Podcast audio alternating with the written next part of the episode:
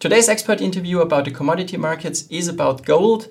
We talked to Brian Martin from OceanaGold about the current developments, about how a mining company behaves and faces challenges over time. Stay tuned. Dear Brian, uh, very nice to have you with us here in Zurich in our office. Um, your uh, company, OceanaGold, is a member of the World Gold Council, and a couple of days ago, the latest uh, gold demand trend report was published.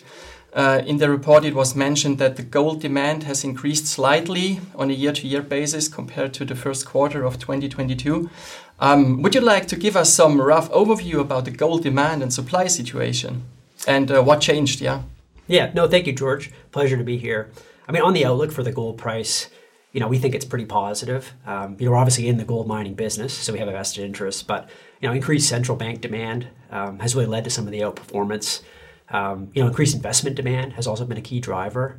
Um, but you know, we think the longer term outlook for the gold price, especially in light of the inflationary environment and the uh, sort of the, the, ending of the rate hiking cycle, is positive for the gold price going forward. Mm-hmm. Okay, yeah. The, the report also mentioned that the that the gold price remained on a yeah a high level uh, during that time, and uh, of course due to the uh, global economic uncertainties, uh, you mentioned already the high inflation rates. Um, these high inflation rates um, did they or do they uh, impact your business much? For example, your margins and stuff like that. Yeah, no, they definitely do. And last year, you know, we saw the impacts of inflation felt through the business, um, predominantly in the second half of the year. It's it's largely commodity price driven. I mean, oil is, is a key input driver, um, as well as um, some other energy commodities that we use in our business today. Uh, you know, but we have ways to combat that, right? we have a um, geographically diverse portfolio of assets uh, across the globe. So we have a, a gold mine in the U.S., another one in the Philippines, and and two in New Zealand. Um, and you know, we, we actually have an expand, expanding margin profile over the next uh, two years with an expansion at one of our mines in the United States. Um, and then we have, I, I, would say, some some strong programs internally looking at reducing costs across the business, um, asset management, procurement um, being some of the larger ones. Uh, mm-hmm. so you know, we think we have a good growth profile and an expanding margin profile over the next two years that should help us combat that high inflationary environment and we are seeing some easing on that, um, you know, if, if, not flatlining on our cost inputs today. Okay, okay, yeah, very interesting. Yeah, so um, okay, um, so now the question about how a mining company is, is acting over time, or uh, how it's facing uh, yeah global economic uh, issues and bad influences.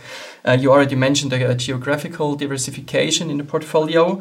Um, and um, of course, uh, yeah, are there are there other things which a mining company um, is is is yeah maybe good in when they when they do it just right from the start on? Are, are there more things which which you can diversify on?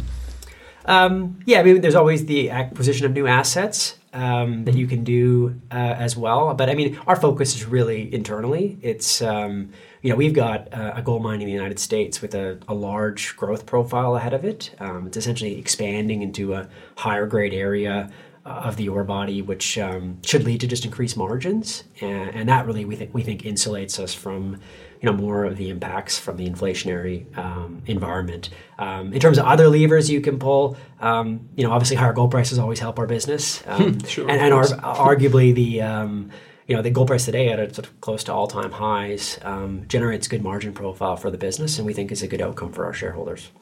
Okay, yeah, this this maybe uh, leads me just directly to, to the next question, and uh, it's it's always a very interesting question, of course, for for our uh, audience. Um, do you have a certain idea, or can you give us your thoughts about the um, yeah the development of the gold price and uh, maybe also the copper price? That is it is a side product of your mining company. Um, do you have a kind of outlook for 2023 and 2024? Yeah, I mean, good question. Um, you know, if I, I think if I knew the the answer um, concretely, then uh, I probably wouldn't be standing here today. But um, you know, ultimately, we, we think you know the longer term outlook for both commodities is positive. Um, you know, it is a cyclical business, so you know there's um, there's there's periods of metal price strength and metal price weakness. Um, but you know, I, as I think I mentioned earlier, I mean, with the with the rate hiking cycle nearing the end um, of its, which is generally I would say negatively correlated to gold, so nearing the end of its cycle, and um, and inflation still remaining high, that generally builds well, especially for the gold price. on, on the copper side, you've seen um, a lot much more demand coming out of China um, in the in sort of the post COVID era there, um, which has led to you know I'd say an uptick in the copper price as well. So um, yeah, we think both commodities have a, a relatively bullish outlook here and are excited about the prospects of the business as well.